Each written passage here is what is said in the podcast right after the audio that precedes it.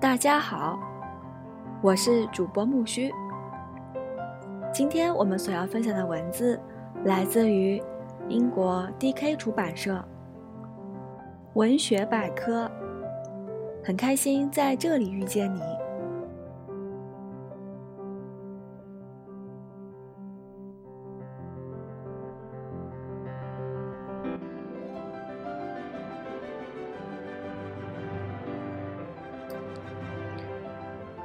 傲慢与偏见》，一八一三年，简·奥斯丁。除了为邻人提供消遣，再反过来嘲笑他们，我们还为什么而活？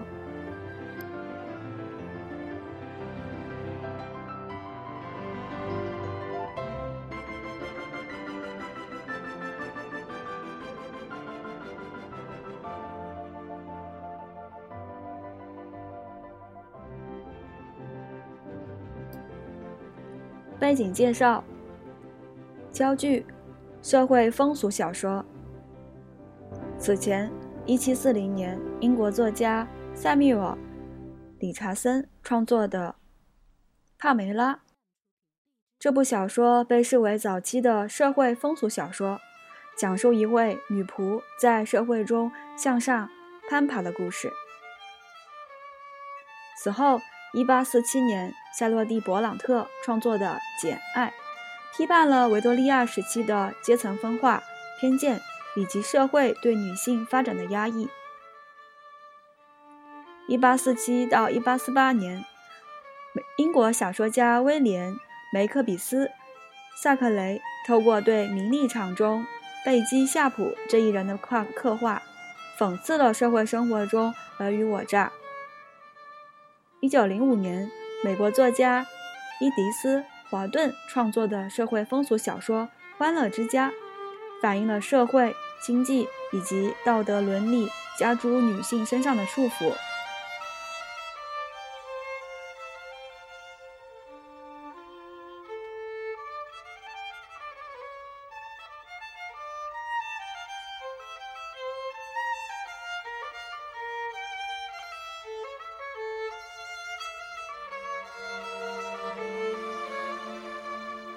十八世纪初期到中期，见证了小说的崛起，以及此后文学领域中浪漫主义的发展。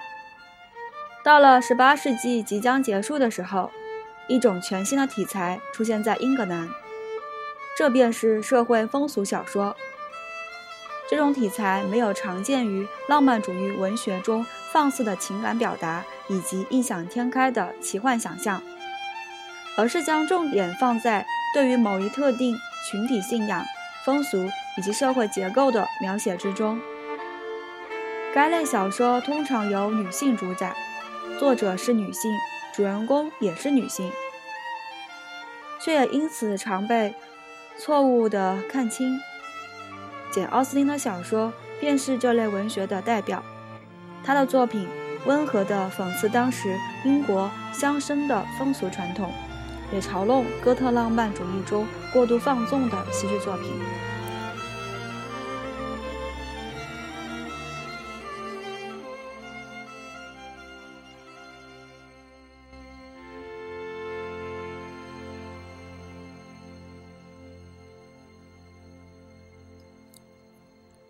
女人的思维很有跳跃性，从仰慕到爱慕，从爱慕到结婚，都是一眨眼间的事儿。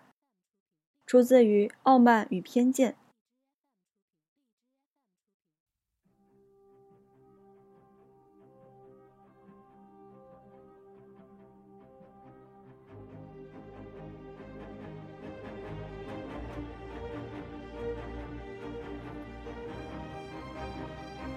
社会兴衰，在《傲慢与偏见》中，读者追随着班特的姐妹，见证她们如何寻觅良配。对于女性来说，嫁一个好人家是她们维系或提升社会地位的关键。这部小说主要透过主人公伊丽莎白·班特内，她的视角进行叙述。伊丽莎白是一个正直而善良的年轻姑娘，也是奥斯汀本人最为欣赏的主人公。她的家中有五个姐妹，父亲班特内先生是一位乡绅，很有才智，且经常被人占便宜。他的妻子则是一个死缠烂打、无比庸俗的女人。他们二人的结合是不幸婚姻的最佳典范。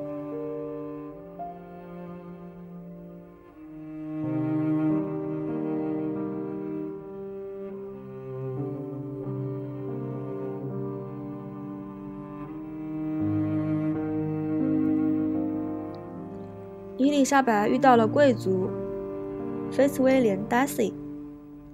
达西先生不由自主地被他吸引。他却因他傲慢自大与目空一切的言行而受到了冒犯。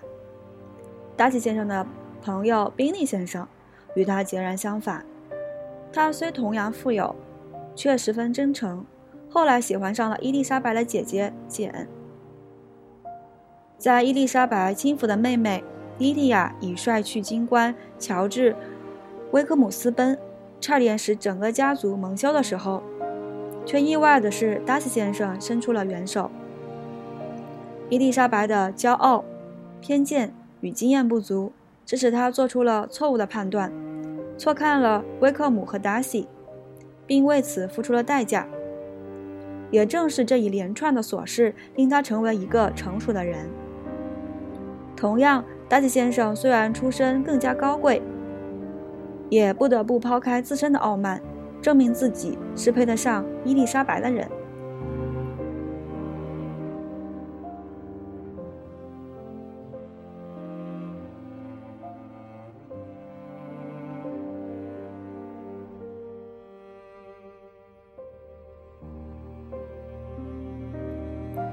事实上，奥斯汀通过小说中的精妙的风趣与讽刺，明白地传达出一个讯息。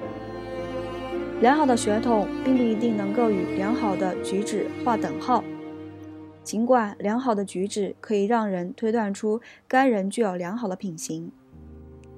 傲慢与偏见中虽然涉及了乡绅这一相对狭隘的群体，这部作品仍然对当时的社会风俗与道德传统进行了深入的探讨。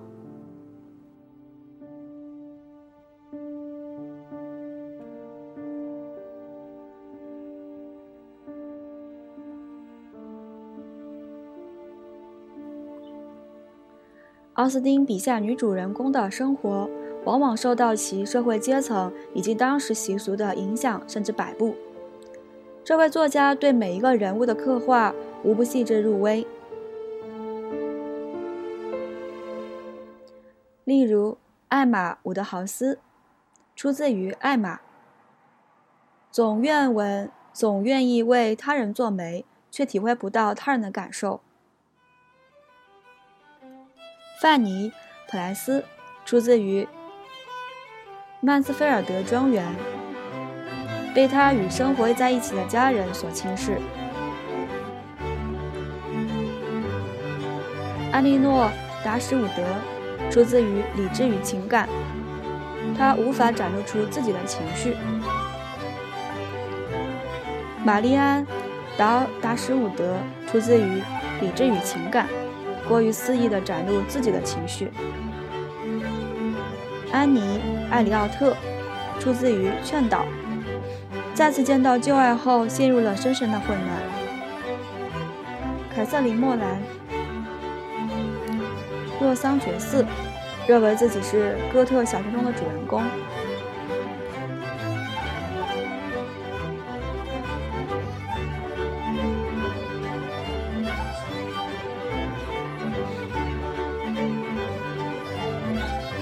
简·奥斯汀，作者，于1775年出生在英格兰汉普郡斯蒂文顿教区的一个相对富有的家庭，父亲是一名牧师。他的家中共有八个孩子，奥斯汀排行第七。他从小便对书籍如饥似渴，经常阅读父亲的藏书。奥斯汀十岁初半开始写作，并在1796年到1797年间创造出《傲慢与偏见》的雏形，将其命名为《最初的印象》。1800年，奥斯汀全家移居巴斯，在那里他过得并不愉快。1809年，他与母亲与姐姐一同搬到汉普郡的查顿，并在那里每日进行创作。这是奥斯汀。对汉姆郡上流社会的细致观察，为其小说提供了创作素材。奥斯汀一生中写了许多关于婚姻的作品，他却终身未嫁。1817年，奥斯汀去世，年仅41岁。Jane Austen，主要作品：1811年《理智与情感》，1814年《曼斯菲尔德庄园》。一八一五年，艾玛；一八一八年，若桑觉寺；一八一八年，劝导。参见《简爱》《名利场》《南方与北方》《米德尔马契》。